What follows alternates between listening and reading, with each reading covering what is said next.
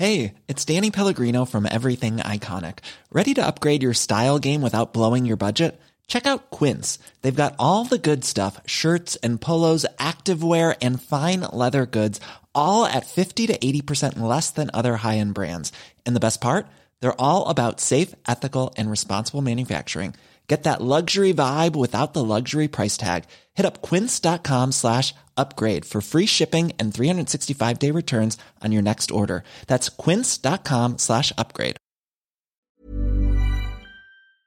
Hola a todos, muy buenas noches y bienvenidos a un nuevo directo de los que cada mes apadrina en este canal la Universidad Francisco Marroquín, universidad creada en Guatemala en el año 1971 y que desde el año 2018 tiene su sede en Madrid. Eh, la misión de la universidad es reflexionar, investigar eh, los fundamentos de una sociedad de individuos libres y responsables y como parte de esa misión también este tipo de, entrevistas. Hoy tenemos una entrevista a una persona que siempre que viene a este canal, pues tanto el entrevistador como la audiencia lo pasamos estupendamente. Es una persona muy querida con la que aprendemos mucho y va a hablar de un tema que es su especialidad, que es la ciencia política, y además aplicado a su tierra, que es Galicia. Profesor Bastos, ¿qué tal? Buenas noches. Buenas noches. Em, pues como siempre, muchas gracias por, acudir al canal, es un, honor y un placer. Em, y la audiencia, desde luego, estaba esperando mucho esta entrevista porque ya hacía algunos meses que no nos encontrábamos y había un cierto mono, una cierta necesidad de, de escucharle en el canal. Eh, vamos a hablar sobre las elecciones gallegas, pero eh, antes de empezar a hablar sobre las elecciones gallegas, no le he dicho nada y eh, le voy a plantear una especie de, juego o trampa. Me explico. como sabe, probablemente sepa, el 2 de marzo la Universidad Francisco Marroquín organiza una jornada de debates entre libertarios, debates sobre algunas posturas candentes, mm, confrontadas dentro del libertarismo ya hemos invitado a la audiencia a que si quiere participar, pues se inscriba, eh, porque es una sesión eh, presencial, por tanto podréis estar allí y conversar con los distintos ponentes. Entonces, vamos a ver cada uno de los, son cinco o seis debates que se van a dar y me gustaría que nos diera su postura, cómo se posicionaría usted en cada uno de estos, de estos debates, que sé que además eh, sobre todos o, al menos prácticamente todos tiene una opinión bastante, bastante definida. Veamos, primer debate, debate además entre dos alumnos suyos, Óscar eh, Rodríguez Carreiro y Eduardo Fernández Luña. ¿Es posible y deseable el anarcocapitalismo? ¿Qué obviamente, obviamente sí, a las dos preguntas.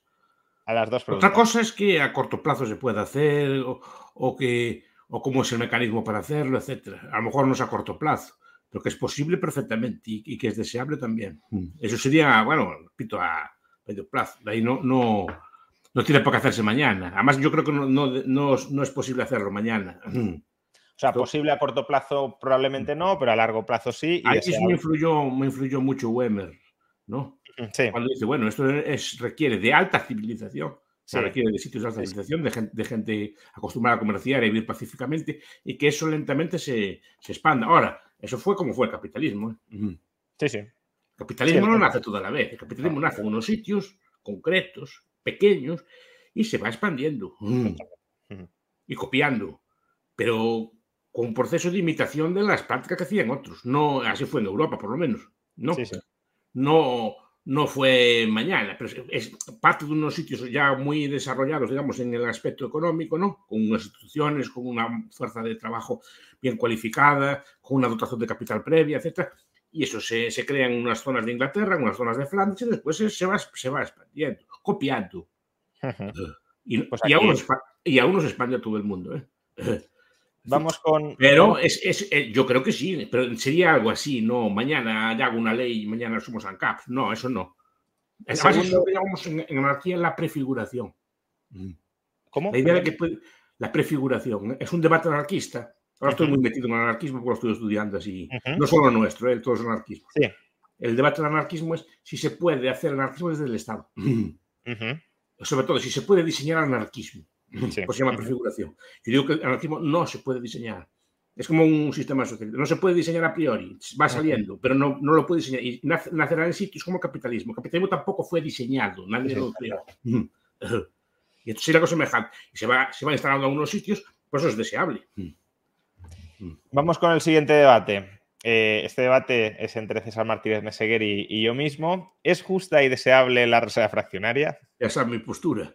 No quiero. Ya debatimos muchas, muchas horas sobre el tema. Tampoco la, postura es, La postura es que no, ni es justa ni es deseable. Vale. Estaría bien también algún día debatir más, más en extenso sobre esto. Vamos, vamos a pelear todo el día con eso, ¿no? Sí, efectivamente. Bueno, ah, yo en el debate defenderé que, que, sí es justa y sí es deseable, y César Martínez Meseguer defenderá la, versión más propia de Huerta de Soto, también de Miguel Ancho Bastos, de que, de que no lo es. Eh, otro debate entre otro discípulo suyo, Manuel Llamas y Pedro Sbarz. Eh, ¿Es la democracia un sistema de gobierno deseable? Sí, pero depende del alcance. Es decir, la democracia es una buena forma de tomar decisiones en muchos ámbitos. El problema, ¿cuál es el alcance de la democracia? Es decir, ¿qué cosas? El, debate no es tanto la democracia, que en principio no tengo nada en contra, sino qué cosas se pueden votar. Es decir, podemos votar si afeitarle la barba al profesor Rayo, por ejemplo. No, es un ejemplo, ¿no? Digo, no, no se puede votar. Es democrático. Bueno, hombre, si, si, monto una encuesta por votar se puede votar. No, pero no es una encuesta. Es decir, es legítimo que se vote sobre la barba o sobre mi pelo, o sobre si tengo llevar una corbata azul o verde. Es decir, pues digo, es el alcance. Entonces, el debate es qué se puede votar y qué no se puede votar. Yo creo que el debate sería eso, no tanto que la democracia sí o no. Hay muchas cosas que se pueden decidir democráticamente. una, comunidad de vecinos, muchas, muchas pequeñas, si, hacemos una cosa aquí o allá, o incluso en una comunidad privada, muchas cosas se tomarán por, las propias empresas se toman por mayoría democrática. Sí, Lo que tiene más acciones gana. Es, así. De hecho, probablemente en, un mm. sistema anarquista, la propiedad comunal que existiría, pues las calles comunes, las plazas, etcétera, de alguna manera se gobernarían de una forma más o menos más o menos democrática, como sucede en muchos cantones suizos respecto a cuestiones comunitarias de pequeña mm. escala. ¿no? Claro, a eso, eso, me estoy refiriendo. En principio no, es negativa. O sea, a priori, el debate es, podemos votar cosas como esas. Cuidado, cosas como esas se votaron alguna vez. ¿eh? Mm. Sí, sí, sí, por poder, claro. Hay leyes suntuarias, leyes de vestimenta, se debate en Francia sobre el burka o no, con todos los debates, que eso sí que es un tema polémico, pero está debatiendo eso como vista la gente. ¿no? Totalmente. Entonces digo, ¿Hay derecho a eso o no? Eso, eso, debería ser el debate, no si la democracia es buena o mal. ¿no? Por ejemplo, repito, una junta de accionistas de una empresa no se escoge la mejor decisión, se vota. El accionista mayoritario gana y punto, o el que tiene más acciones, o el que junta más accionistas, o el que se indica más acciones. Entonces, es una forma de democracia en ese aspecto, pero es una democracia dentro de una propiedad privada. Entonces, yo no la veo mala. Yo lo que discutiría, y creo que el debate debería ser por ahí, ¿cuál es el alcance? ¿Cuál es el límite? ¿Qué es lo que se puede votar y lo que no se puede votar? Vamos con otro debate entre Francisco Capella, Paco Capella y Domingo Soriano. ¿Deberían legalizarse todas las drogas? Es que hay que definir lo que es la droga. ¿No? ahora hablan de la adicción a las redes, por ejemplo. ¿No? O sea, hay que, debatir qué sustancias son. Yo, en principio, soy partidario de la legalización. O sea, no del consumo, pero sí de la legalización. ¿no? no, obviamente, el consumo, el consumo obviamente, la gente que esté de la legalización. A ver, yo no defiendo la droga. Sí, por eso. En el sentido de que, además, claro, ya me manifesté muchas veces, una sociedad que está toda la gente drogada sería un desastre. La gente que estuviera borracha es un desastre, ¿no? Pero no creo que la prohibición, digamos, porque la prohibición, digamos, la prohibición consigue que, se, por ejemplo, que se elimine la droga. ¿no? Pues podríamos discutirlo. Pero veo que no se prohíbe ni en las cárceles. Dentro de las cárceles hay dentro, si una cárcel es un sitio cerrado, más, más estado, más prohibición que allí no hay, y la hay dentro. Entonces digo, algo falla aquí. Yo a veces pregunto cuando hay, otros debates así, ¿no? A la, gente joven, ¿y ustedes si quisieran drogas, sabrían dónde conseguirlas? Todos me dicen que no que las consuman, obviamente, pero que sí que sabrían dónde conseguirlas. Entonces digo, aquí algo falla, está prohibido, están consumiendo una porquería de mala calidad y encima es que sigue habiéndola. ¿no? Entonces la prohibición aquí algo falla, más que genera unas externalidades y llamarles así, que no, que no me gusta el concepto, ¿no? Pero pues en, términos de corrupción, de narcoestados, de violencia, pues, bueno, es que en, España, yo, yo siempre recomiendo que vean una web que se llama Las drogas de nuestros abuelos, que, y que, es, que es una web que cuenta allí anuncios de prensa, por ejemplo, del año 1911. Eh, las, bé, las drogas de nuestros abuelos. Los abuelos, sí. La parece. Mm. Bueno, ahí ve, por ejemplo, anuncio de heroína Bayer, la mejor para los niños. ¿Qué le parece? Jarabe de heroína Bayer. Ah, ya, sí, sí. En el ABC, ¿eh? no, no estaba publicado en una, pre- en, Sí, sí. el- en una cosa marginal. Es decir, hubo un momento en España compraba opio en cualquier, en cualquier tienda de ultramarinos. Comprabas heroína. La cocaína llegó a anunciar al Papa. ¿Qué pasa? Que la cocaína antes no se tomaba como se tomaba ahora. Se tomaba diluida, en forma de vino o en forma de Coca-Cola. Bueno, no, en forma de coca se sigue tomando. No, porque es decir, que la forma de consumo, igual que la heroína, no se tomaba Claro, claro. una pinche- se tomaba en forma de jarabe. Es como Sí, sí. es, es la diferencia entre tomar, por ejemplo, em, etanol o, al- o alcohol de, de curar las heridas o beber un whisky de Malta de buena calidad. Sí que son alcohol, pero ya para el cuerpo no es lo mismo. Claro. ¿Qué pasa? Cuando usted prohíbe la droga, primero eliminan las, las, las- los consumos intermedios. Por ejemplo, nadie, nadie se pone a hacer, la ley seca, nadie se ponía a hacer sidra, ni se podía hacer vino, ni podía hacer cerveza. Ya echados al río, nos podemos hacer alcohol de, al- alcohol de alta graduación y, y de muy mala calidad. E- elimina el consumo intermedio. ¿no? Sí, es mucho más rentable y el, No, porque- y- y y es el, riesgo, tra- el riesgo por unidad es menor, claro. Y, es más fácil de transportar y, Claro. el efecto activo es mayor, pero la calidad decrece, etc. No estoy diciendo que se tomen las drogas, pero estoy diciendo que se eliminan, por ejemplo, todos los consumos intermedios y los consumos culturales. Y entonces la gente pensaba que heroína fuera libre, todo el mundo se pincharía. No, la tomaría como tomamos un whisky de Malta. En forma de jarabe y una forma diluida. Y la cocaína se tomaría como se tomó siempre. En, for- en forma de, de, de vino, en, for- en forma de vino con cocaína, como el vino Mariani que anunciaba el Papa, o en forma de Coca-Cola. Que no es buena, pues no será buena, pero es decir, desde luego creo que es mucho peor consumirla como se consume hoy. Además, cortada con todo tipo de basuras. Te digo que este debate, antes de 1920, no se daba. No, no, claro. Por, eso- por eso le digo que vean esos anuncios. Nadie se echaba los gritos al cielo. Repito, porque es un anuncio para los niños y un periódico hiperconservador. No es una cosa de la. ¿no? de, de- de un periódico marginal, una cosa así. Y no había gran problema con eso. ¿Qué pasa? Ahora, claro, ahora se prohibió todo, alguien decide, entonces la gente sigue consiguiendo droga porque sigue habiendo, la policía dijera, acabó con ella, entonces me callo. Entonces digo, bueno, pues por lo menos se consiguió aca- acabar con ella, ¿no? Pero que ni siquiera se acaba con ella y al final yo veo un montón de, de consecuencias negativas. Pero bueno, eso es otro debate. Es otro, sí. Em, Pero es un debate más profundo y supongo que los contrarios dirán argumentos a favor. Pero repito, pero que no me cuento de que la gente se pincharía. No, la gente si hubiera la droga libre. Cuando hay droga libre, por ejemplo, en los, en los- cuando se prohibió el alcohol en Rusia, la gente bebía linimento, o sea, be- bebía lo que es equivalente a, un, a una noción de afeitar, ¿no? Es que nadie hoy día de hoy bebe, bebe noción de afeitar, habiendo alcoholes de cierta calidad baratos, ¿no? ¿Qué? obviamente.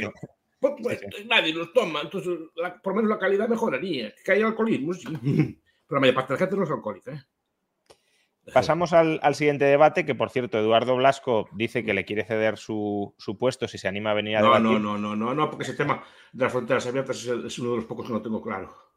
Pues Mm. eso, ¿son justificables y beneficiosas las fronteras abiertas? ¿Qué diría usted? Es un tema que no tengo claro. Es, no, ¿No? Y mira que es, no, que es un tema que, que me, la- me da vueltas la cabeza y, y leo de los dos lados, no me, no me da claro. Por un lado, sí que entiendo que la gente tiene derecho a moverse y la inmigración en general es buena, pero también entiendo, hay un libro que se llama, un sitio que se llama Fry, se llama Muros, ¿no? Sí. eh, Si lo conoce. que, que ha Free, salido hace con- poco, ¿no? Con hizo hace unos tres o cuatro, tres años, Sí. Free, Sí. Free con Y. Se llama. A ver, dice, vale, sí, está tal, y, eh, hablando de muros se refiere a las fronteras, ¿no? Vale, pero si no hubiera unas mm, sitios que la gente pudiera, digamos, desarrollar, por ejemplo, instituciones de libertad o, o- o de libre cambio tranquilas, ¿no? Más o menos protegidas, no habría desarrollado nunca. Que es necesario que algunas instituciones estén como protegidas, ¿no? Para que puedan desarrollarse y después de ahí imitarse. Pero si, si estuviera todo abierto, como que esas cosas no se, no se, no se acabarían dando del todo, ¿no? Es necesario como un espacio de, de libertad, que tengas tu espacio, aunque sea un estado, de libertad y allí ensayas cosas. Pues digo que es un tema espino- Claro, espinoso. sí, aparte Claro. que Mm. eh, está Por el un- tema de que en el anarcocapitalismo obviamente habría fronteras, porque la propiedad privada marca una frontera, pero el problema es que las fronteras que marca el Estado son arbitrarias. eh, pero claro, cargarte fronteras mm, cuando en ausencia de Estado las habría, pues no sabes muy bien cuál va a ser el resultado neto de todo. No, por eso digo que es un tema muy espinoso. Por por lo tanto, también entiendo el otro argumento. ¿eh? O sea, que la, la migración aporta gente trabajadora, divide el trabajo, aporta conocimientos aquí y allá, en el sentido que muchos, muchos inmigrantes retornan y traen costumbres de, otros países para pagar. Por ejemplo, muchos de los desarrollos en Galicia fueron de los emigración que hubo en los 60 a Suiza y Alemania que trajeron costumbres de allá y las trajeron para acá. Incluso normas de, normas de cortesía. Pues, por eso digo que es un tema muy espinoso y no me quiero mojar porque no, nunca, lo, nunca lo resolví en mi, cabeza. Está bien no, tener. No sé si usted. No, es que no lo tengo. No, no. Es que, no, no, tengo claro. No o sea, no entiendo las dos posturas. No, y le doy vueltas, ¿eh? pero no, nunca me posicionado sobre ese tema porque no, no lo sé. Muy bien. Y último debate. ¿Es la propiedad intelectual justa y beneficiosa? Yo creo que no.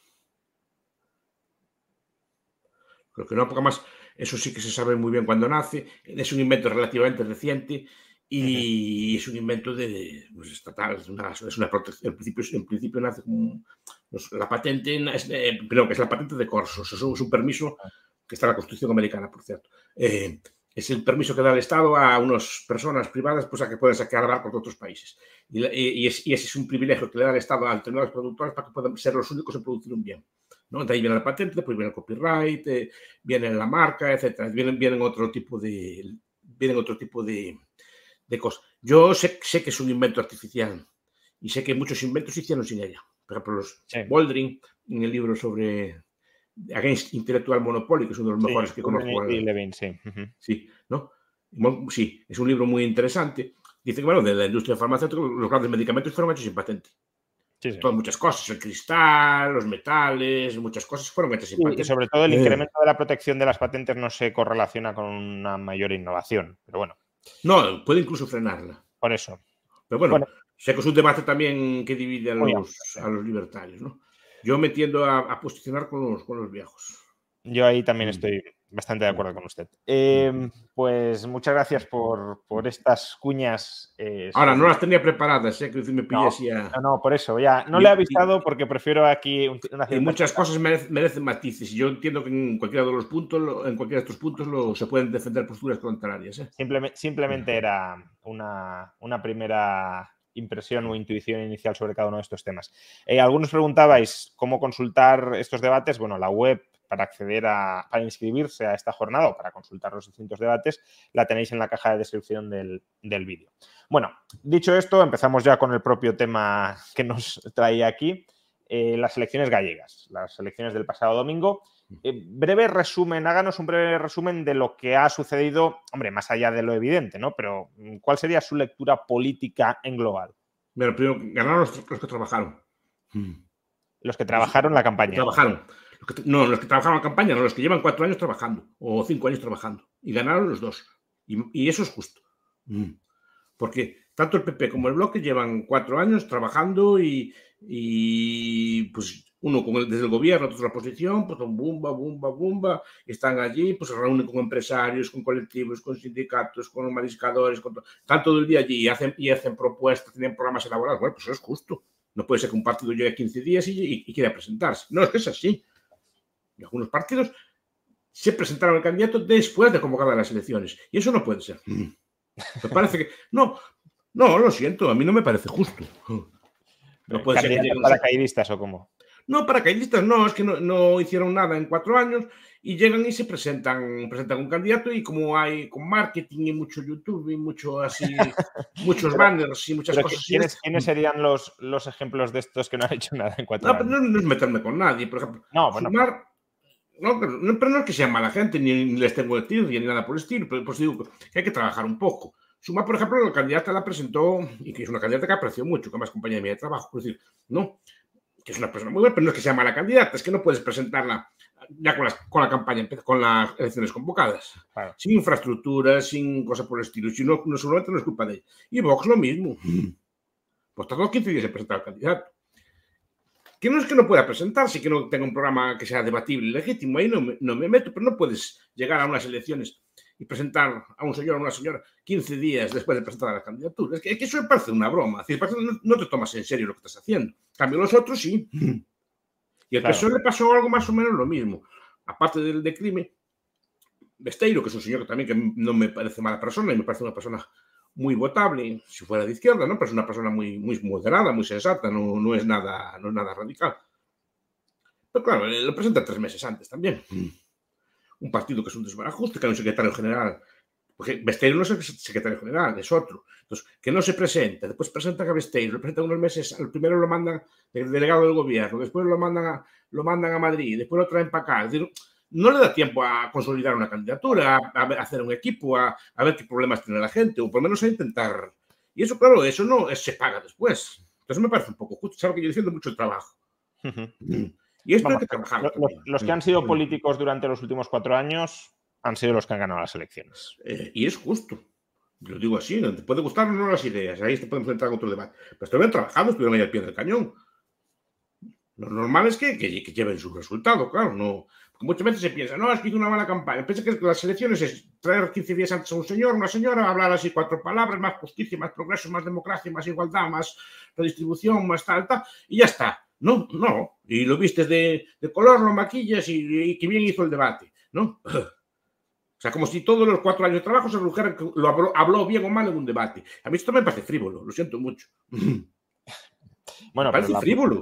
Pero la, tal como entienden, bueno, cada vez se entiende más así la política, ¿no? Es eh, golpes de efecto y, tratar de, Pues por eso, ay, qué bien, que dio un zasca. Sí, exacto, eso es.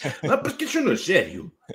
Lo siento mucho, que le dio un zasca en el debate. Vale, y le dio un zasca en el debate, pero el señor lleva cuatro años reuniéndose con mariscadores, con los del naval, con los del metal, con los, no sé, con los funcionarios, hablando de política, y el otro no, le dio un zasca, ay, qué bien, ¿no? Pues me parece, lo siento mucho, la política moderna, yo que soy viejo, me parece frívola. Frívola, así no, no puede ser que, cualquiera que fue un debate, no solo electoral, sino un debate académico, sabe que ese día a lo mejor le duran las muelas y no habla bien. O está preocupado. no, es así. Está preocupado por otra cosa. Ahora durmió mal y ya le sale mal no puede estropear el trabajo de cuatro años porque habló mal ese día. Sí, sí. Le puede pasar a cualquiera, ¿no? Entonces me parece un poco. A que valorar un trabajo de unos años y unas propuestas meditadas o no. Pues vamos a, comentar cada uno de los partidos ya, ya, por separado y también las implicaciones que puede tener. Eh, el, ganador ganador, por decirlo de alguna manera, fue el Partido Popular, no solo porque mantuvo votos y más o menos escaños, sino porque conserva mayoría absoluta y el gobierno, con lo cual el, bloque creció, luego hablaremos del bloque, pero, pero no gobierna. Por tanto, el, ganador ganador es el PP. Em, aquí hay muchas preguntas o muchos temas de los que hablar. Primero, ¿cómo es posible que el PP gobernando tantos años, siga ganando de una manera tan contundente en Galicia. ¿Qué hay de cierto en que eh, pues el PP tiene una infiltración por todos los rincones de la sociedad gallega, que tiene redes caciquiles? Eh, ¿Tiene esto algo que ver con la victoria o, tiene más que ver, como decías, el, trabajo? Tiene que ver todo. Pero una red caciquil no, no se llega mañana y se muestra una red caciquil. Por lo menos tal como la entiendo yo. Una red caciquil es una red de confianza mutua. Yo te hago un favor, tú me votas, pero tienes que hacer el favor primero y tienes que cumplirlo. No que, a ver, sé que, tienes muy mala prensa fuera en otros sitios, ¿no? Pero, pero tienes que hacer una, una, red, no llega mañana yo y la construyo, ¿eh? pero no es una red caciquil en el sentido que te de paga, sino que es un señor que está allí. Eh, yo estudié algo el caciquismo. El caciquismo no es, no es propio de pueblos atrasados. Es, es, un sitio, es una forma de hacer política de pueblos desconfiados. En el sentido que no, hacen, no son capaces de hacer acción colectiva. O sea, que no son capaces de juntarse porque desconfían unos de los otros o porque están muy dispersos y no se juntan y no hacen una cosa. Entonces, normalmente recurren a algún tipo de intermediario que se entienda ellos con los, con los políticos de más arriba, ¿no? Pero eso no quiere una, una relación de toma y daca, ¿vale? Yo te voto a ti, pero tú me tienes que hacer cosas a mí. Y si no, si no me haces nada, yo no te voto. Tienes que hacerme lo que yo te pido, pues por, asfaltarme una cosa, resolverme una traída de agua, resolverme un punto de luz o lo que sea así, ¿no? Son cosas que, concretas, que las tiene que hacer. Pero si no las hace, no, no lleva el voto. ¿eh? En cambio, el voto anturbano le promete más justicia, más igualdad, más progreso, más tal, y que lleva para casa. El otro llevó el punto de luz, vale, es una cosa que atraso, no sé qué vale. Llevó el punto de luz, llevó le traen le arreglan la de agua y, ya faltaron los baches.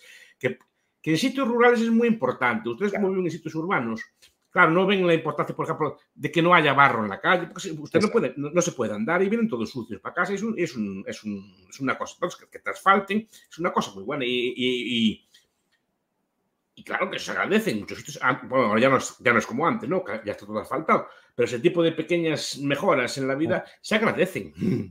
¿no?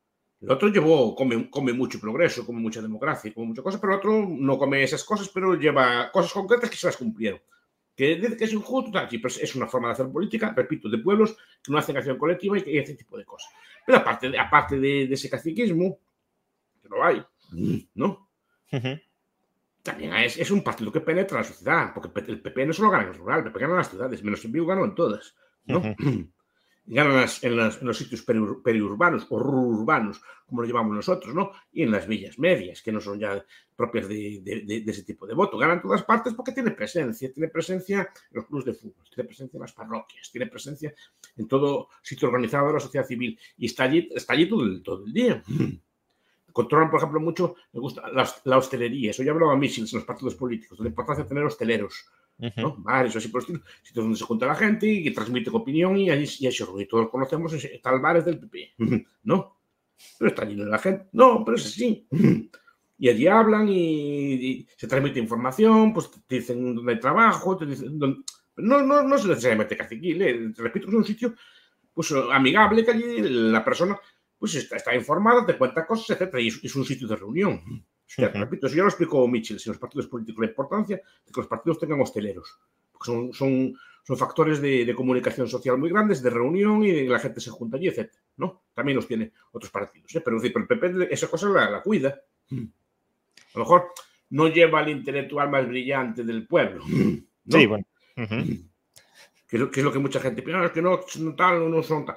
No, pero lleva una persona que es conocida, que es apreciada por sus vecinos, que todo el mundo sabe quién es, que saben que es responsable, que saben que hace cosas, y, ese tipo de personas te fías más de ella que a lo mejor de un señor que te habla de Hegel, ¿no? O te habla de Derrida, o de Foucault, ¿no? Como la de Sumar, ¿no? No, no, la de Fumar, aparte de eso, se dedica a esas cosas, que, que no... Que es especialista en esas cosas. ¿eh? No me acuerdo yo. ¿Qué? Lo, lo, lo, lo, lo que digo es que es compañera mía, yo tengo mucha persona que se dedica a esas cosas, claro. Sí, sí, sí. sí. Estudio mucho la clau y estas cosas. Sí, sí, sí, no, me consta porque era mi, fue mi vecina de despacho a mucho tiempo. Entonces, ah, muy bien. Decir despacho no decir que tenía despacho al lado del mío, y le tengo mucho aprecio, ¿eh? no, mucho, mucho aprecio personal. Pero, decir, pero es lo que se dedica a ella. ¿no? Claro, eh, el problema que nosotros tenemos la gente de libros es que llegamos a la civil y no entendemos. Hablamos con categorías, hasta hablamos claro. de autodeterminación, hablamos de soberanía, hablamos de palabras de empoderamiento, hablamos de palabras de sierra. Claro, y el otro, a lo mejor la, su visión de la política de mucha gente es que te resuelven problemas. problemas reales que tienen. Pues eso, efectivamente, mi hija no, no, no la admiten en, en, tal sitio que tiene una enfermedad grave, a ver cómo se puede hacer. Y él te pregunta, llama o pregunta, ¿entiendes? Ese tipo de cosas, ¿no? Sabe a quién llamar y cómo preguntar. No, vete a tal médico, vete a tal sitio. Ese tipo de cosas te son problemas. Yo hablo de así de narcocapitalismo. no, hablamos de cosas muy elevadas. Pero claro, pero no resolvemos problemas reales de la gente. Y, no. y, el, y, el, PP en ese aspecto es muy pragmático, pero todos los ambientes, no solo a nivel urbano, a nivel rural, después es un, es un gobierno estable, es moderado, eh, no es el ideal de un ANCAP, obviamente, ¿no? Porque es intervencionista. Pero bueno, no, no da miedo, digamos, ¿no? Y eh, tiene, tiene, buenos cuadros, por ejemplo. La administración. A eso tiene... le, por eso le quería preguntar. Eh, ¿Cómo es Alfonso Rueda? Porque a Fijo ya hablábamos en su momento del perfil que tiene, que según usted pues era un perfil de, de un gestor más o menos austero, eficaz, no liberal, pero, pero bueno, que más o menos apañado, digámoslo así. Rueda es una especie de Feijo bis, hay diferencias, a tiene ver, ideas propias. Lo veremos ahora. De momento no aún, de momento obviamente era, estaba como puesto por Feijóo, estaba. Ahora veremos qué, qué, gobierno hace, si, contiene, si mantiene el mismo o no, qué tipo de ideas tiene. Es parecido a Feijóo, tampoco es un ser muy estridente. Yo lo traté un par de veces nada más, así, así un par de veces a solas, así, pero tampoco vaya a pensar que lo conozco mucho. Pero, pero me parece, eso es, tiene cierta pillería, es un señor simpático, es decir, no que parezca así muy serio, es, es, más, es, más, agradable de lo que parece a, lo que parece a simple vista, ¿no? que parece así más, un ser más, más burócrata. Y también es un señor que es, un, es funcionario de carrera, que pasa, tiene, tiene ese, supongo que tiene ese tipo de mentalidad, ¿no? Pero también es austero, no le veo así muy, muy gastador, solo promete lo que puede cumplir, etc. ¿no? Uh -huh. Pero bueno, es como el PP, es eh, lo que hay que intervenir se interviene y, sí se controla y cosas. O sea, no, no, es, no es de corte liberal. No. Ahora, también es una persona austera, no, no hace grandes dispendios, o sea, no mete miedo, lo que estoy diciendo yo. Y no creo que sea mal gestor. Lo que pasa es que él, yo creo que es, mejor gestor que candidato. O sea, no, ha sido un buen candidato, según usted, del PP. Eh, yo creo que la campaña le hizo bastante floja, en mi opinión. Pero no solo culpa de él, ¿eh? es decir, le vinieron cosas de fuera y otras cosas. Pero yo lo veo, lo veo, sí, lo veo mejor gestor. Porque en política muchas veces pensamos que el buen político es el que habla muy bien, ¿no? Porque Pablo Iglesias hablaba de maravilla. Sí, sí, sí.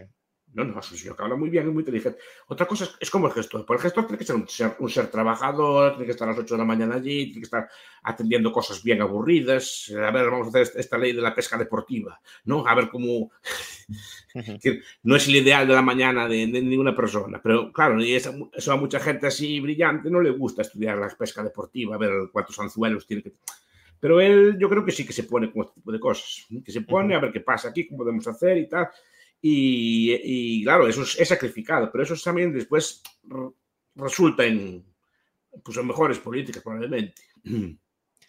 Em, es verdad que el PP gallego, esto se ha comentado mucho durante estos días, ¿no? Para tratar de desvincular la posición del PP nacional de la del PP gallego. Es verdad que el PP gallego es un PP con tintes casi nacionalistas, em, galleguistas, y que por tanto no tiene mucho que ver con esa visión jacobina o centralista que algunos intentan identificar con, todo el Partido Popular, en, sobre todo con Madrid, pero bueno, en general con todo el Partido Popular. En mi percepción sí. Y lo dijo el propio Rueda. Mira, que si yo me hago más centralista, no gano. Él tiene un difícil equilibrio, lo hizo el difunto don Manuel, ¿no? de, integrar pues, el PP tradicional que puede tener ahí en otras zonas de España con el galleguismo, que tenía partidos propios. Y lo que hizo el eh, Fraga lo que hizo fue integrar toda la derecha. Y al final salió un partido que ni es tan galleguista como los otros, pero tampoco tan españolista como los otros. Digamos que esa es la línea, la línea general. Pero hay una cosa que la gente no se da cuenta. Por ejemplo, el, el BNG gana en los sitios más españolizados de Galicia y su votante es el más españolizado de Galicia jóvenes urbanos, etcétera. Son los que más, eh, no, solo, no solo por el idioma, sino por la forma de vida. Digamos, los que abandonan más la forma de vida tradicional de Galicia, en la comida, en la forma del baile, en la sí, los más cosmopolitas o... efectivamente, los que ven... Identidad Claro, estos, estos son, andan en el Netflix y andan estas cosas así. No, no, claro, no andan no tienen la forma de socialización que tiene el antiguo, pues en, en los bares de allí de la parroquia, que pagan y estas cosas, ¿no? Son juventud, pues como puede ser una de Madrid, una cosa por el estilo, muy urbanizada, visten igual, etc. Esos son los que más votan el blog. En cambio, los cuanto más, la gente más galleguizada de Galicia, los que hablan monolingüe el idioma, los que se comportan, digamos, de forma tradicional en la comida, el vestido, la forma, por ejemplo, de las fiestas, las, las fiestas, la, romería, esos son los que votan al PP. Es una cosa que llama mucho, mucho la, la atención de gente de fuera, ¿no? Supuestamente el potencial, de el potencial de voto del bloque debía estar en esos sectores, no, están en el PP. Y al revés, los sectores más españolizados son los que menos votan al PP, son los que votan al, al bloque. Es, es curioso, repito muchas veces, la política gallega no es fácil de entender, sobre todo en, en, dicotomías así claras. Por cierto, eh, hay un comentario que creo que no le habrán entendido bien porque dice, don Miguel, dice usted que el PP no es intervencionista, Feijóo quiso obligar a inocular a los ciudadanos un caldo transgénico experimental. Ah, no es... ¿Cuándo dije que no era intervencionista? No, yo creo que no se habrá entendido bien. Ha dicho que sí, es intervencionista. Es intervencionista, como, pero como Pedro Sánchez, así es, en esa misma línea. Es decir, no es. Eh, claro que.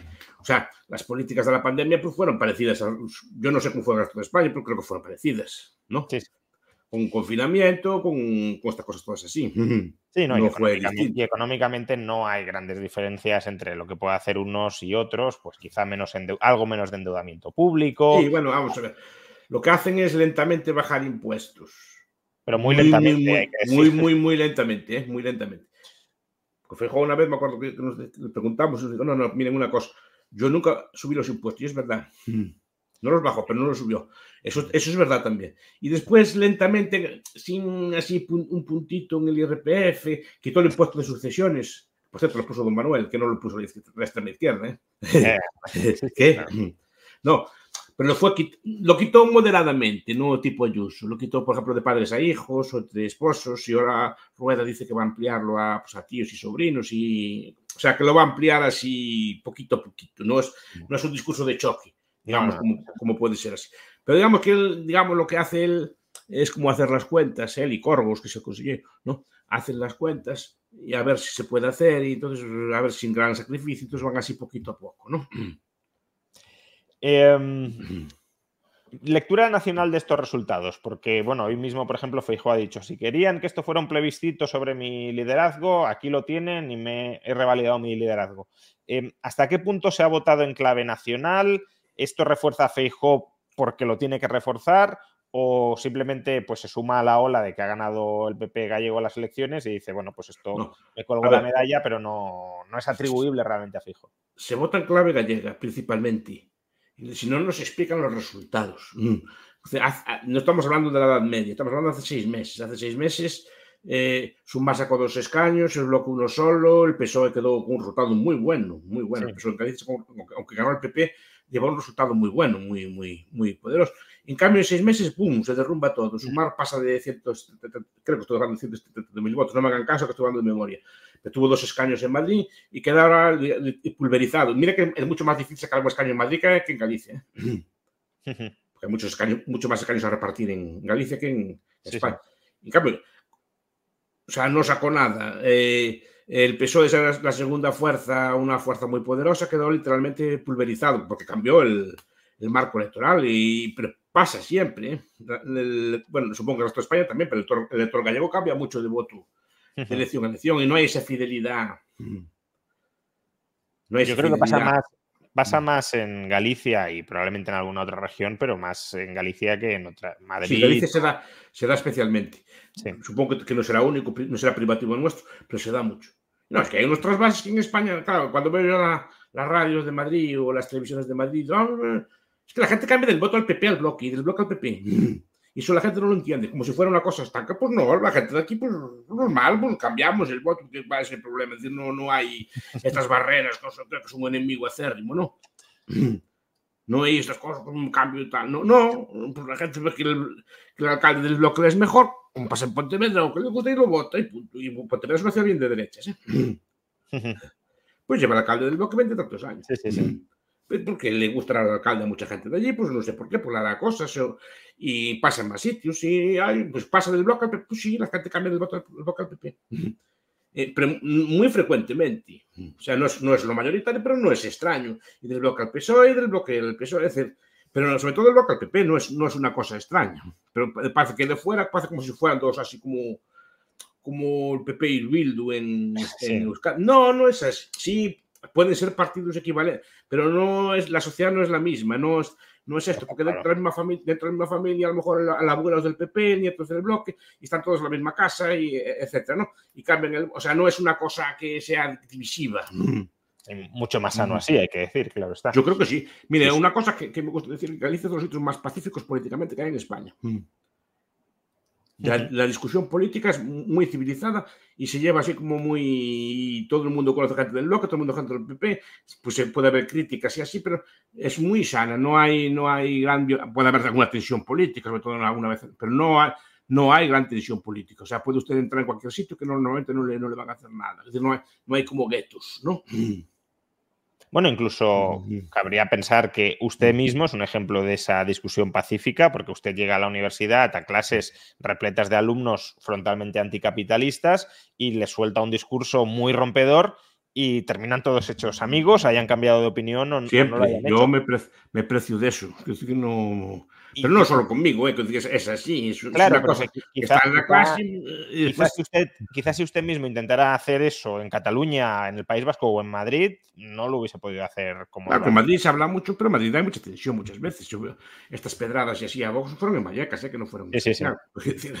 Es que se habla como si aquello fuera el paraíso de la paz y, y, hay zonas, y hay zonas, por ejemplo, lo que dicen de la Complutense, ese tipo de scratches, así que en Santiago son bastante más, más raros. Es decir, no pero pues no sé, porque todos nos estamos acostumbrados a convivir unos con los otros y a lo mejor ese que me está el de extrema izquierda del abuelo es del PP o cosas por el estilo. No, no es eh, fácil llevar esta cosa. Ahora siempre hay alguna tensión, pero como en todas partes, pero yo nunca la vi así muy, muy grave, por lo menos.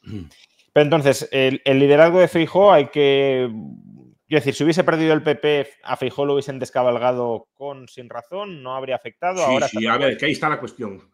Que no, que no sea, que se vote en clave gallega no dice que las cosas, primero, no quiere decir que las cosas de España no influyen, que algo influyen, obviamente, está, en un entorno, como pueden influir las cosas europeas, solo pueden influir las cosas de mi ley, ¿eh? Mi ley se hablaba de él en el debate, así, no sé si influyó mucho, pero si la gente discutía unos a favor, otros en contra, estaba en el debate. Es decir, día de hoy no somos estancos como éramos antes.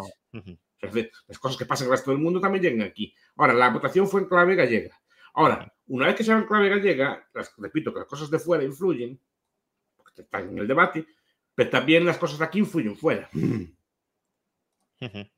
Claro que consecuencias. Si, imagine Fijó con 34, 35. Fijó no, Rueda con 34, 35. Si tiene culpa Fijó especialmente, ¿no? Ya, ya la estarían moviendo. No, no, ya, yo, de hecho yo ya, lo, como no sabía los datos, yo digo, uy, uy, uy, esto, esto ya está moviéndose. ¿No? Yo cuando vi a la prensa con estas filtraciones que se hicieron, que hizo Fijó de, de los sí, catalanes y así, los indultos vi el, el, eco que le daban en la prensa. En Galicia no salió en ninguna parte. Mm. Pero, ni en la prensa pro Feijó ni en la contra Feijó, que también la hay. ¿eh? no, porque la prensa, aunque sea así, no, no, no, es monolítica. Pues, pues no le dieron importancia ninguna, pero yo veía los periódicos de Madrid abriendo con aquello. Digo, no, es decir, aquí parece que hay algún tipo de movimiento. Ahí si hubiera 34, 35, ya, ya estarían buscándole y, ahora entonces cree que, que, aguanta hasta las siguientes generales. Sí, sí, sí, así, salvo que pase algo muy grave en alguna, en alguna otra elección o le pillen algún, alguna, alguna cosa así muy grave, no, no, yo lo veo aguantando. Mm. Aguantando y, si le sale bien, probablemente ganando. Vamos ahora a hablar del bloque. Mm. Em, el mm. bloque ha crecido mucho, es ahora mismo la, la oposición en cabeza claramente la alternativa de gobierno potencial si, no gana el PP. Em, ¿Hasta qué punto?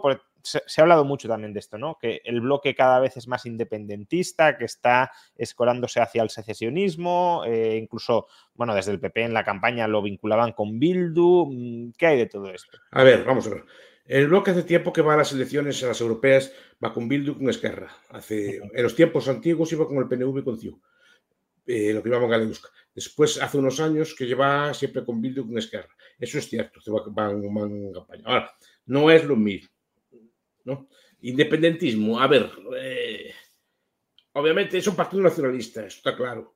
Pero yo no veo, a ver, el, programa político del bloque nunca fue independentista.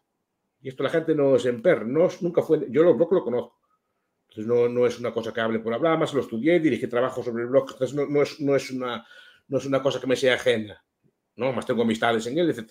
El discurso del bloque no es independentista, el discurso del bloque es un discurso mm, soberanista, si queréis llamarlo así, pero no independentista. Ellos buscan una fórmula, el, el documento político que rige el bloque. Hey, I'm Ryan Reynolds. At Mint Mobile, we like to do the opposite of what Big Wireless does. They charge you a lot.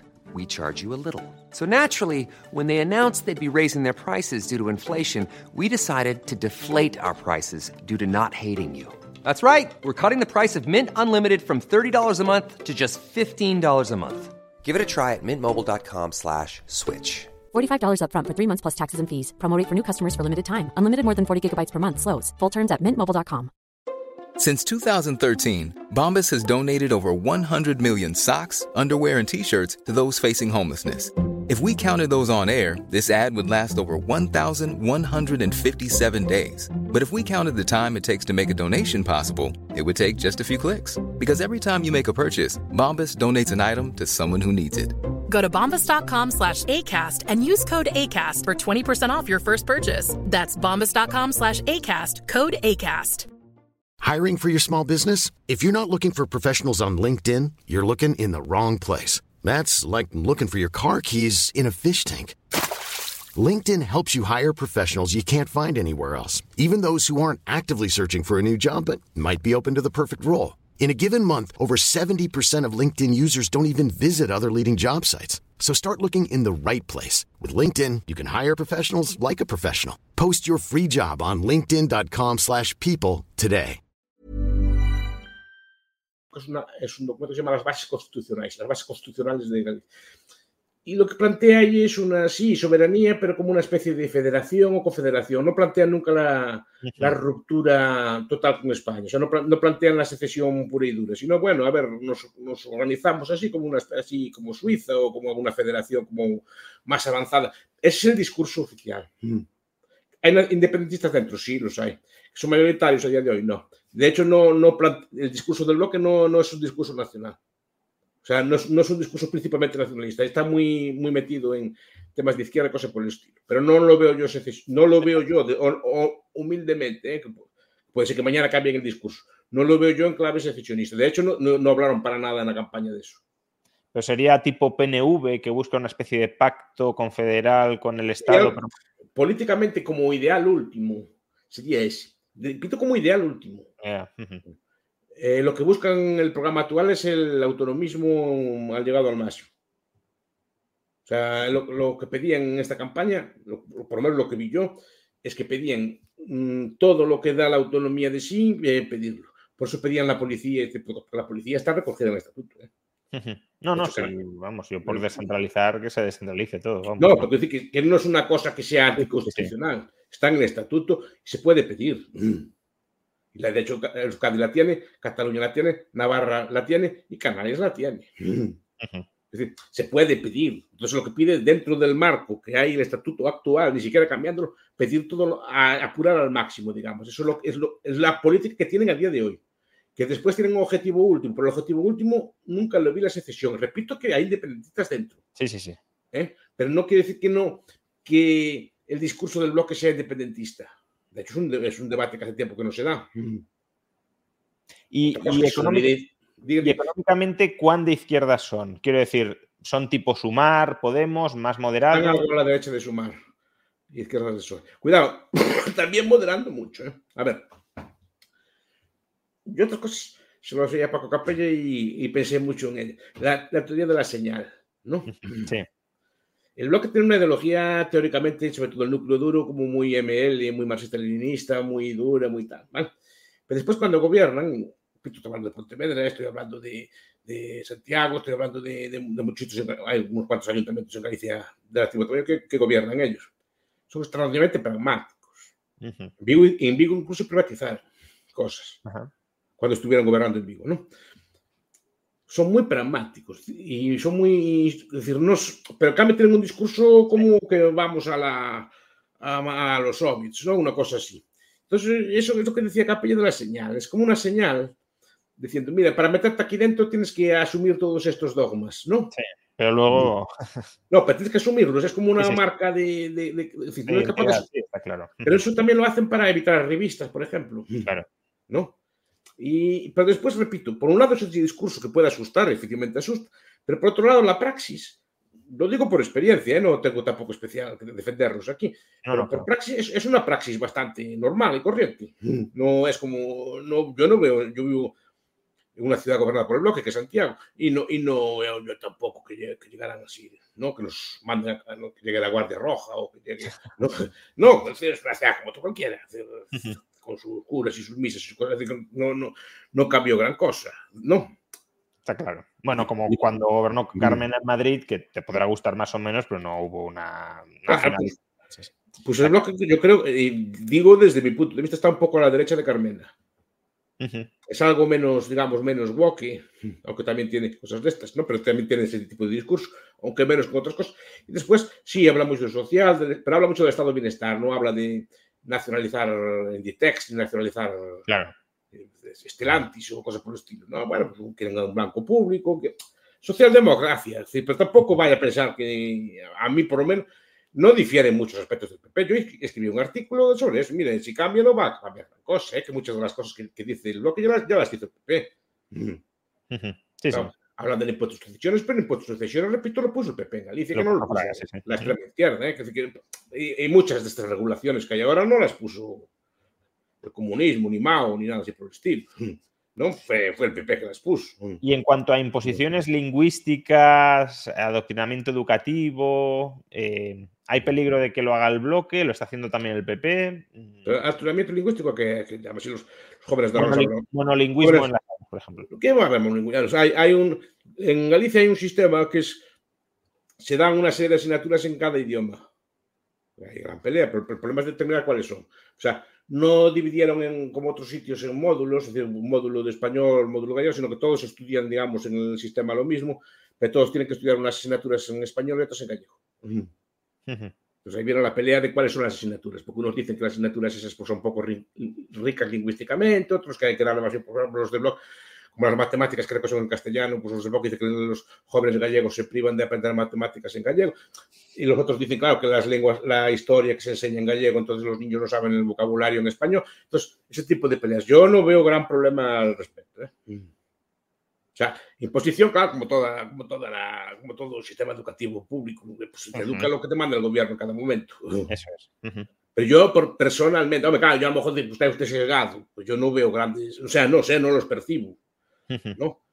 Sé que hay gente que sí, pero también es una cuestión de percepción, pero yo no veo grandes traumas sociales con ese Pero, tipo pero de el, bloque no, el bloque no querría imponer un monolingüismo absoluto en las aulas en Galicia.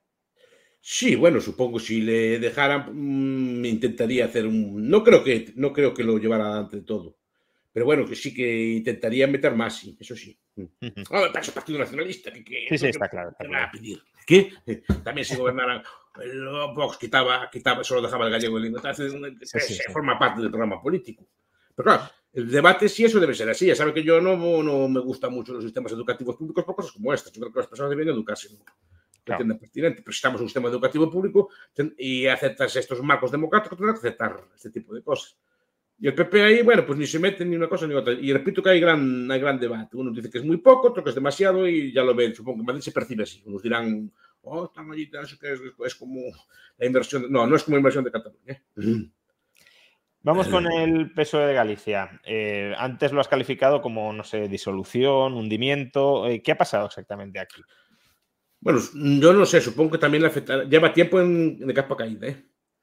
O sea, no es hora de Pedro Sánchez, ya lleva tiempo decayendo lentamente.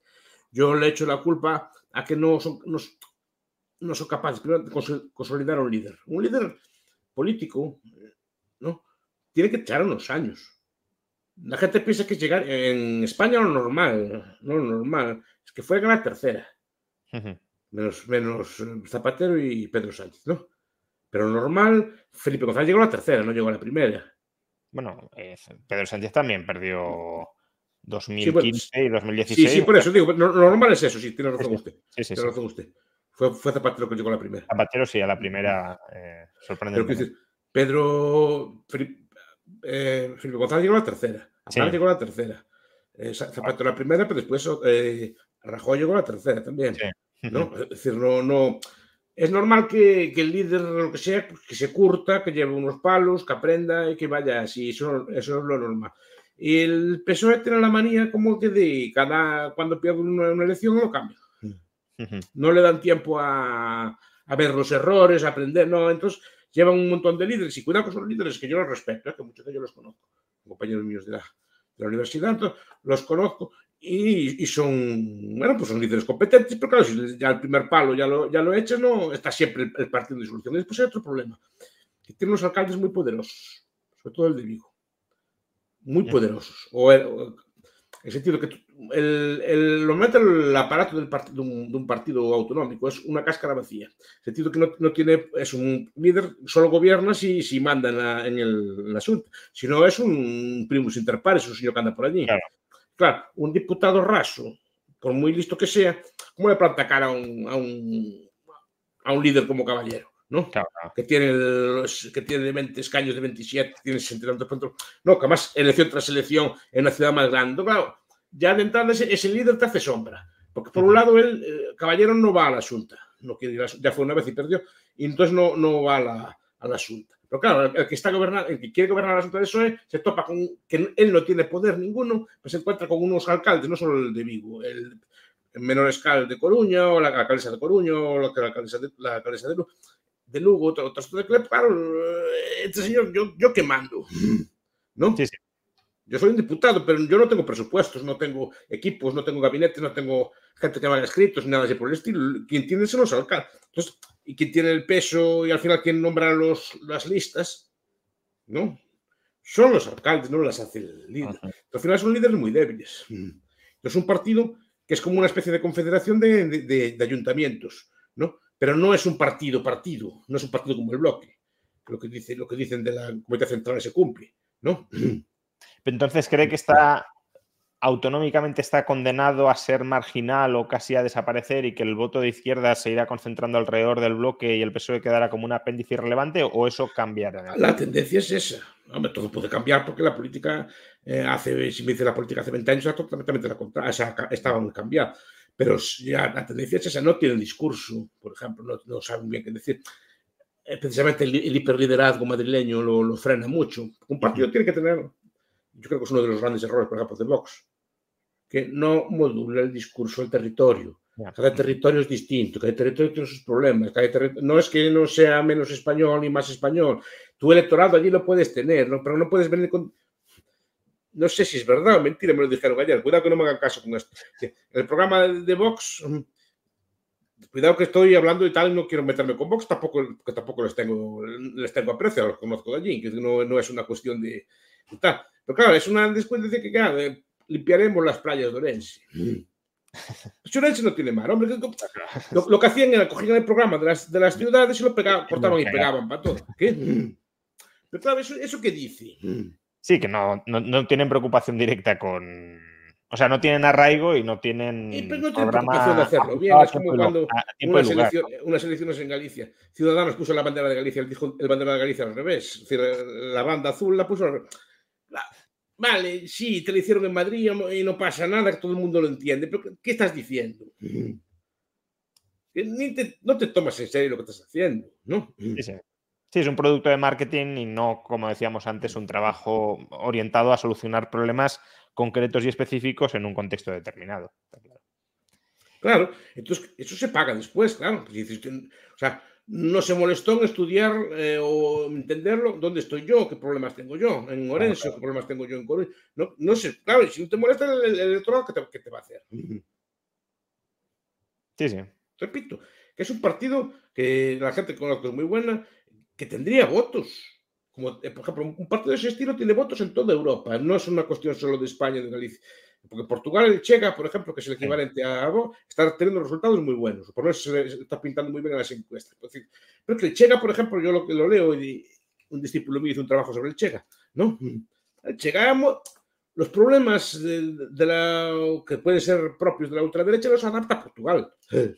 No trae los problemas de, de Alemania, trae los problemas que tiene el portugués de a pie y claro. hace demagogia con ellos o hace populismo con ellos o lo que sea, pero que son problemas del portugués. El problema de estos partidos es que no hacen pues este, este, este discurso con el problema que puede tener el gallego, que también los tiene, pero que no son los mismos problemas que puede tener el madrileño, por ejemplo. Ah, claro.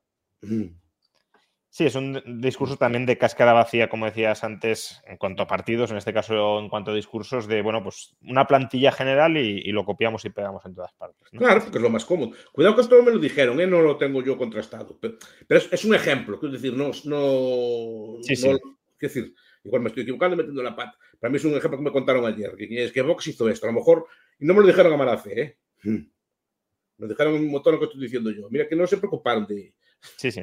De hacer estas pero a lo mejor estoy equivocado, es una tontería que me dijeron. ¿eh? No, pero no, sí, me... sí, es cierto que, por ejemplo, en las elecciones municipales, eh, el programa de cada localidad era más o menos copia y pega de, de, de otros ayuntamientos, ¿no? O sea, que no, no había una diferenciación y adaptación en cada. Que eso en parte también depende, entiendo, eh, de, de, la implantación territorial que tengas. Claro, si tú no tienes ahí partido, no tienes gente que haya trabajado la problemática de cada lugar, pero te quieres presentar, pues si no conoces los problemas concretos, lo que haces es un programa genérico para todas partes. Es que yo creo que al, al querer evitar hacer un varoníes, el varón es muy importante en el partido, porque el varón al final pelea por su vida política y trabaja y al final sumo para el partido grande. ¿no? Claro. Si traes un señor que no conoce, que no, además que no, que no es que no conozca, que es que lo, lo presentas 15 días antes. Y ese señor tenía que estar hace cuatro años allí hablando, dando discursos eh, en, en, en, los medios, diciendo cosas. Pero eso digo para todos los partidos. Que yo, yo a Vox no le tengo inquina ninguna. Tengo, tengo, tengo, gente que aprecio mucho, que, que, es de mucho, además que es de Vox. Pero, pero no es eso. Es, es, es, es, que hay que, como decía un, un, un consejero socialista, que muy bien, la tierra es para quien la trabaja. Y hay que trabajarla. Hemos saltado a hablar de Vox, pero bueno. No, está... digo Vox porque, Por poner Sí, un sí, sí. ejemplo, ¿eh? No es- libre medio. O sea, yo no tengo manía a Vox, es decir, no, nada mucho menos, pero digo, claro, lo que me fastidia es que no trabaje. Son jacobinos, que eso es un problema grave. Claro, es una cosa que a mí también no me.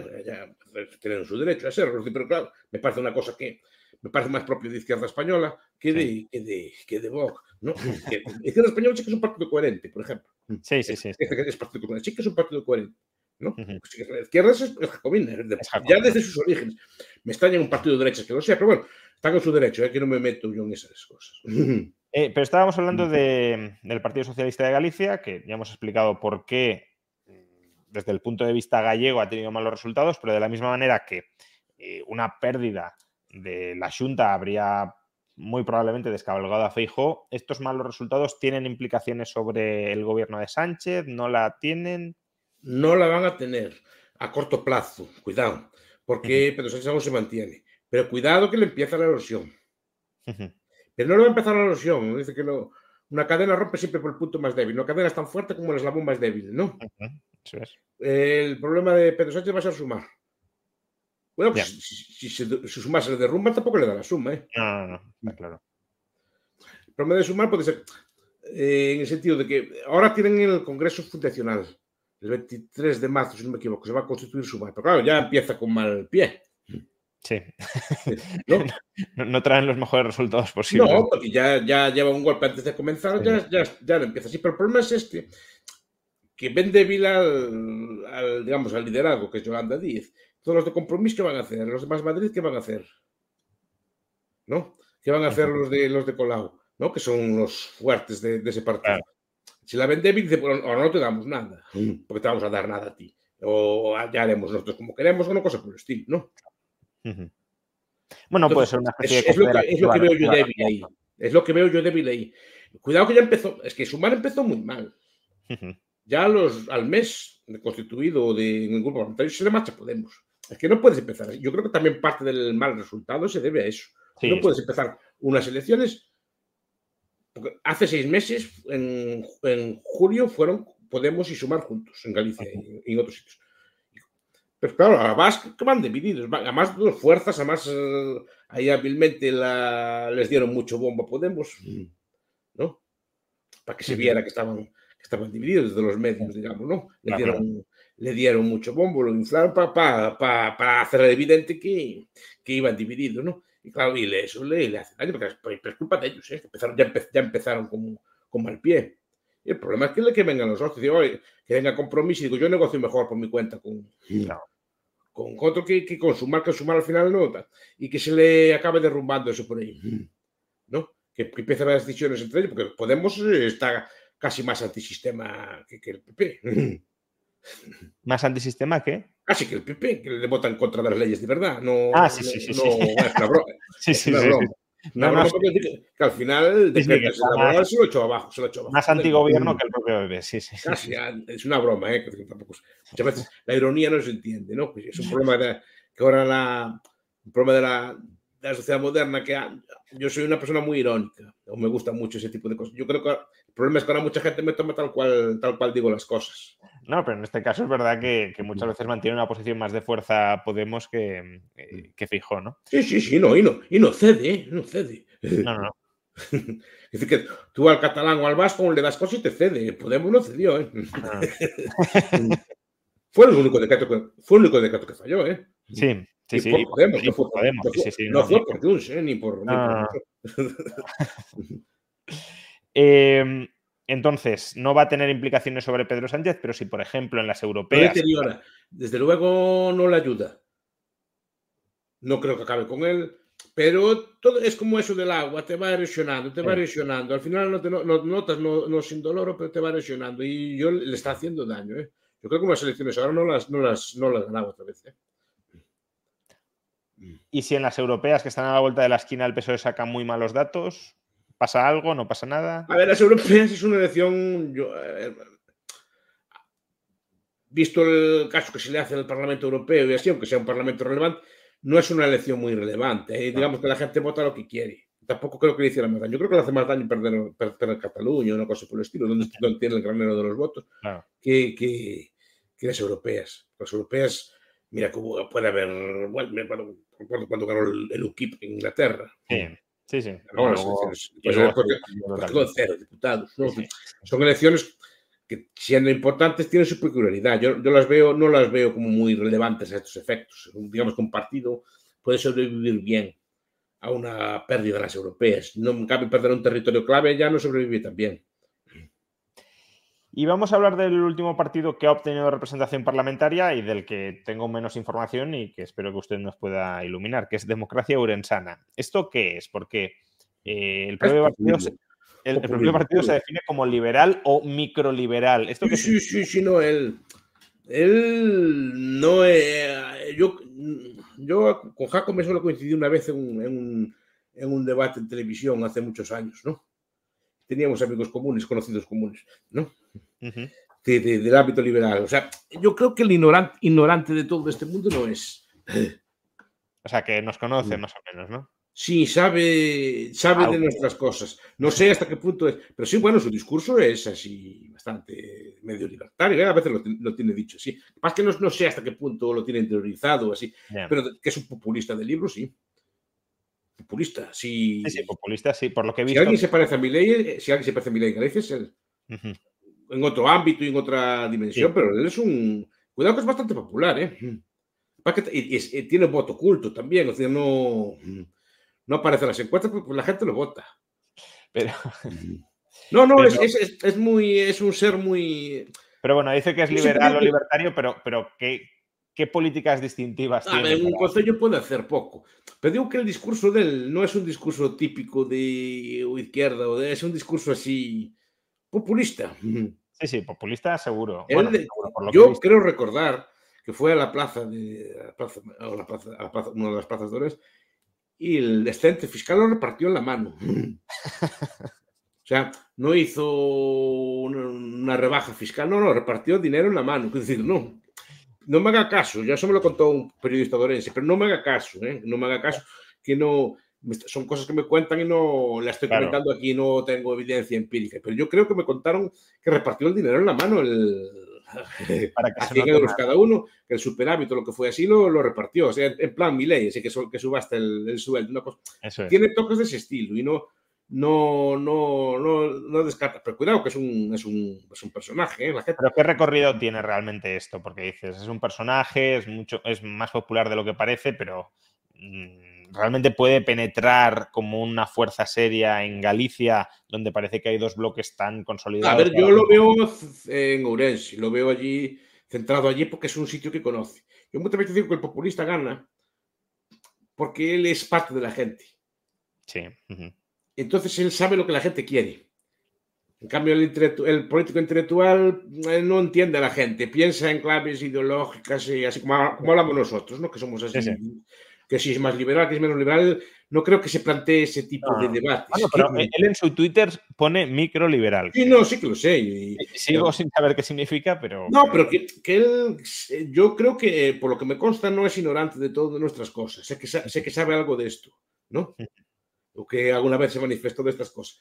No lo tiene como muy elaborado, o sea, no es como un pensador así, pero que no les. mm, algo de no- cosas suyas, ah, debe saber algo de esto. Él no, no lo veo yo desencaminado de todo, o sea, que, que- que escuchó cosas de estas, no es, no es un ígnaro, digamos, en esto. Ahora que no es un teórico nada así. No, no, no, no, Pero que él entiende muy bien al pueblo, porque el populista lo que hace es, mientras nosotros hablamos más, eh, más el IRPF, más eh, ¿qué quiere la gente?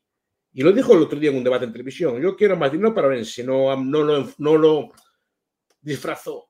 de- de Más integración, más justicia para los orensanos, la balanza fiscal de Orense, no empezó con cosas así, ¿no? Más dinero, punto, dijo así. Show the money, dijo así en inglés, además no como una película. Es decir, dame el dinero, yo, que me dé más dinero, yo lo, si él tenía fama de subastar los puestos en la lista. en la lista de él. Si quieres ser concejal, costaba tanto, pues le daba ese dinero y te concejal, porque la, porque la lista de él salía. Y salió, salió alcalde. ¿eh? Fue la más votada. Sí, sí, sí. Pero, pero salió después de saberse eso. La primera que, se- la primera que salió Bueno, alcalde, es es un mecanismo como otro de selección de élites, ¿no? bueno, y al final es la penalidad. Es que También antes- muestra, mu- muestra el interés de cada cual por, por quedarse no- Es ¿no? que no está, no está nuevo esto. Los cargos en España hasta el siglo XVIII se vendían. Sí, sí. Usted quería ser juez, costaba tanto y le daba. le daba- es- era así, ¿eh? No, no era una. Después se profesionalizó esta cosa así, pero antes quería ser juez o. La, la burocracia weberiana, ¿no? Más tarde. Sí, sí, porque era penal, se compraba, que era un cargo de, de recaudador de impuestos. Eso yo, eh, ya, Mate- ¿quién era San Mateo? ¿No? ¿Quién era el publicano? O sea, no, San- sí, era San Mateo, ¿no? El que era publicano de la Biblia. El publicano era, era un. El publicano Sí, era el el que arrendaba los impuestos. que Sí, era un- el, el recaudador privado de impuestos, sí, vendía, recaudador privado, pues era un- vendía- se vendía el derecho a recaudar impuestos e iba Pues a se publicar. vendía, pues era así, lo vendía así, punto. lo- el- Pero eso hasta hace poco, esto no es, no es tan. Los romanos lo tenían, pero creo que esta cosa se per- pervivió bastante tiempo. Pues este, este opositor creo que hizo así, por lo menos se denunció en la prensa, si fue así, no lo sé. También estas cosas no, no tom- póngalas con granos sal, ¿no? Pero en la prensa salió que, que vendía los puestos en la lista.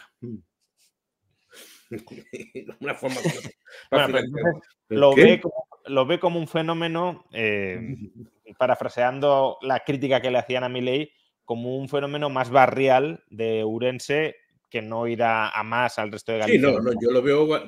Pero cuidado, él conoce muy bien su barrio, ¿eh? Sí, sí, claro, claro. Si es populista lo tiene que conocer, está claro. Porque es uno de ellos, lo estoy Sí, sí. diciendo. Es uno de ellos. No, no piensa desde fuera, piensa que esta gente que quiere, que le necesita de verdad, no más Sí, sí. justicia, más progreso, más palabras de ese estilo. Pero, pero entonces, Es ¿para qué se mete en el Parlamento? ¿Para sacar más dinero para Urense? Él contaba que hubiera empate. Ujú. Entonces decidía él. Y habría vendido el voto al que más le pagara. Sí. Porque si estamos diciendo, hombre, pues es más liberal o tiene más alguna creencia liberal, a lo mejor habría apoyado políticas más, más liberales que no habrían aplicado PSOE y BNG, pero si se trata de comprar el voto, da igual que. Es que no anda con estas categorías nuestras, de más liberal, de menos liberal, o más impuestos, más IRPF, más, más leyes woke, o menos leyes woke. No anda con estos conceptos. ¿De ¿Cuánto me das? No, no, es que lo dijo él. No, eh, pero que yo creo que sin lenguaje la gente lo entiende mejor que el otro. Sí, no, desde luego. No, dice, porque la gente, mucha gente pensará, si este trae dinero para Orense, algo me tocará a mí también. ¿no? Claro, claro. No, no, yo porque eso es la, la clave, yo creo que es la clave de él. No, Bueno, y lleva, lleva años de éxito, eh, que no, no empezó ayer, eh, que Sí, sí. antes de ser alcalde fue muchos años concejal y con un discurso, con un discurso de este estilo. Eh, y ya para terminar, que hemos hablado un poco de Rondón, pero no querría dejarlo pasar. em, Podemos, ¿no? Hemos hablado de Sumar, hemos hablado de Vox, pero Podemos ha sacado menos de 4.000 votos. Eh, Em, y hace eh, cuatro años superó, se presentó, bueno, lo que sería el espacio Podemos Sumar, eh, pero superó, lo- no sé si llegó a 50.000, ¿no? O algo así. Em, hace cuatro años llevaba Galicia en común y no yo. sí, no salió, no, no obtuvo diputado, pero, Pero sí en los sí tiempos tuvo 30 y, 30 y pico mil votos. Bueno, no recuerdo ahora, pero desde luego más que la suma de ahora de Podemos En Sumar. los tiempos buenos, cuando estaba para Iglesia Bueno, los buenos. Sí, en los tiempos buenos del 2016, debe ser así, no, 2004, creo que fue el 2016. 2016, 2017, bueno, ahí claro sacaría la No, llegó a ser la segunda fuerza. Entonces, mm, Podemos... al PSOE, me parece. Sí, Estoy sí, hablando sí. de memoria, yo admito que no tengo miedo de meter la pata, porque estas cosas al grabarlas, tengo Claro. miedo de meter la pata y después ya me, ya me, ya me No. dan leña en las redes y muchas cosas que estoy diciendo son cosas que me cuentan, pero no son probadas. ¿no? Pues, digo, claro, yo pienso que estoy hablando con usted y estoy diciendo esas cosas, "Ah, ¿cómo está diciendo esa barbaridad? No, Pues no estoy- yo matizo todo, son cosas que me cuentan, que probablemente igual no son ciertas o así, ¿no?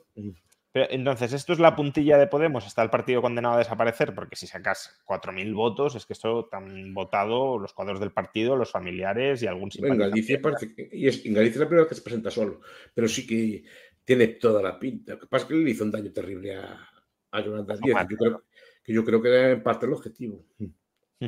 Más que salir, que no- yo no creo que contaran con, con salir, lo hicieron para y, y le hicieron daño. Sí, ellos lo Para para, para para- Yolanda. Sí, sí. Yo Sí, creo es que, hay, ahora hay- mucho de venganza personal en ese. En ese, en Sí, esa- ahora mismo Podemos y Canal Red parece más una campaña para mm, dinamitar Sumar que un partido con un proyecto distinguible.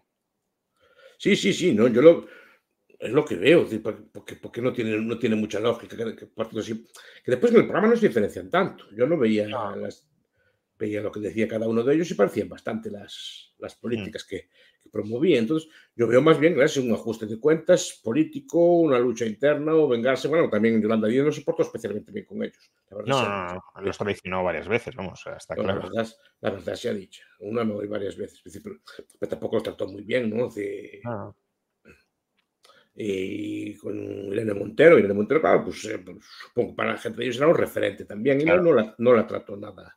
Sí, sí, bien. Mm. vetada como ministra, ve- vetada como diputada, eh, expulsada de la vida pública. Bueno, al final hay vendetas de sumar a Podemos y de Podemos a sumar, pero bueno, esto es bastante curioso porque muchas veces nos venden la política como la búsqueda del bien común y en realidad lo que sucede en ese mundillo es el, las más bajas pasiones del ser humano persiguiéndose entre sí. ¿no? Sí, lo cual tampoco es muy racional, porque al final no gana ninguno de ellos.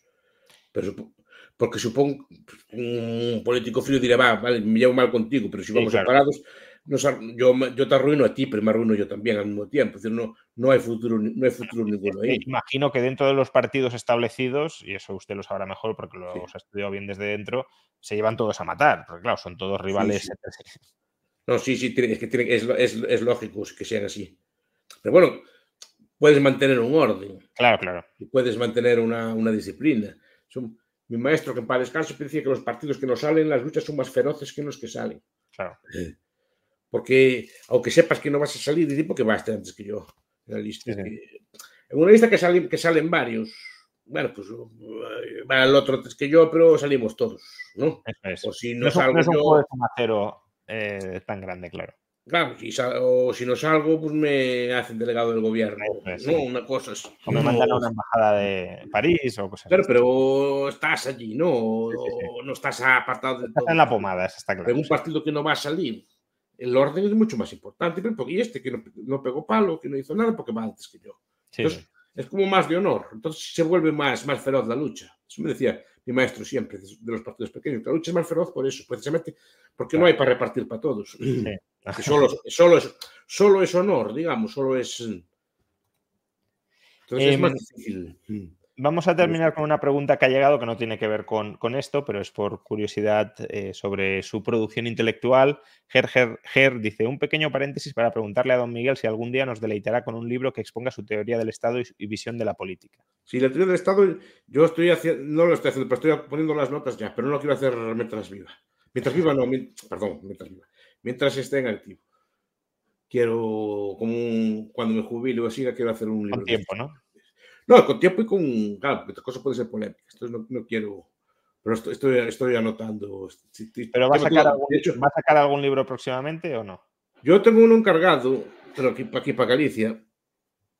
Y después me dicen que haga uno, pero a ver si hago uno. Me gustaría hacerlo sobre si puede sobrevivir el capitalismo o no. Ah. Mm. Mm. Lo estoy estudiando, porque es un debate que hay. Streck sacó un libro hace poco. Esta cosa, estoy así meditando esas cosas. Mm. Bueno, pues estaremos, estaremos atentos a ver sobre, porque yo creo que una de las grandes reivindicaciones de mucha audiencia es eh, a ver si saca algo sistemático que podamos leer, estudiar y, y consultar toda la vasta bibliografía que, que siempre... Ya sabes que yo no, yo no tengo mucha estima de mí mismo, entonces no, no pienso que Bueno, que pero los demás sí, entonces... Ya, pero yo pienso que lo que escribo no vale para nada, que ya lo sabe todo el mundo, etcétera, que no, no, no voy a decir nada. Y es- escribir requiere una disciplina muy grande. Usted lo sabe Sí. mejor que yo, que, que sí que escribe.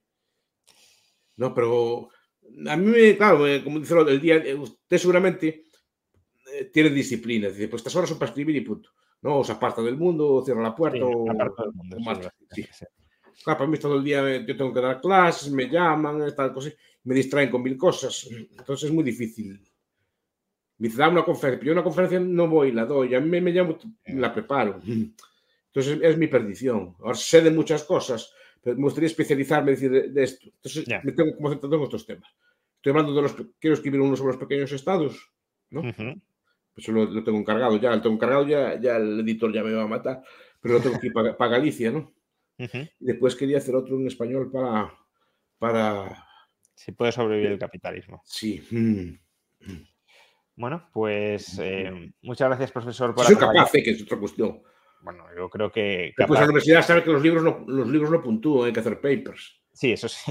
Entonces, tengo que hacer mis papers también. También, también, sí, sí. Sí, que los- es- más o menos los hago, sí. Ahora cogí disciplina de hacer.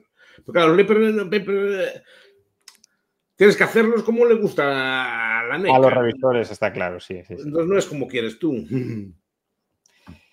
Bueno, pues lo dicho, profesor, muchas gracias por acompañarnos en esta hora y media de, entrevista, desgranando las claves sobre las elecciones gallegas, tanto claves locales como la trascendencia nacional que puede tener. Eh, es como siempre un auténtico placer tenerlo por aquí, me lo, me lo, paso estupendamente durante la entrevista, yo creo que se ve con claridad y también la audiencia lo disfruta mucho. Así que muchas gracias y hasta la próxima. Espero no haber dicho nada incorrecto. Si, si, si algo incorrecto, que me disculpe, pero no, creo que no. No, porque digo, al hablar de memoria no tengo las cosas delante y comento cosas, claro, digo, igual después igual no son así, pero digo cosas que me comentar. Pero gracias a usted, como siempre, por, por su amabilidad. Mm. Pues muchísimas gracias, profesor. Le veo, le veo pronto. Gracias, hasta luego. Y a todos los demás, pues muchas gracias por acompañarnos también en esta hora y media. Recordad que es una entrevista padrinada por la Universidad Francisco Marroquín, que el próximo 2 de marzo organiza una jornada de debate entre liberales, diversos temas polémicos dentro del liberalismo, y os podéis apuntar si queréis participar en vivo y estar con los ponentes. Es el sábado 2. Eh, encontraréis toda la información necesaria sobre el evento y para inscribiros en la dirección que aparece en la caja de descripción del vídeo y también aparecerá ahora como comentario destacado. Muchas gracias y nos vemos próximamente en otro directo. Hasta entonces. Selling a little or a lot. Shopify helps you do your thing however you cha-ching. Shopify is the global commerce platform that helps you sell at every stage of your business. From the launch your online shop stage to the first real life store stage, all the way to the did we just hit a million orders stage. Shopify is there to help you grow. Shopify helps you turn browsers into buyers with the internet's best converting checkout. 36% better on average compared to other leading commerce platforms because businesses that grow grow with Shopify. Get a $1 per month trial period at shopify.com/work. shopify.com/work.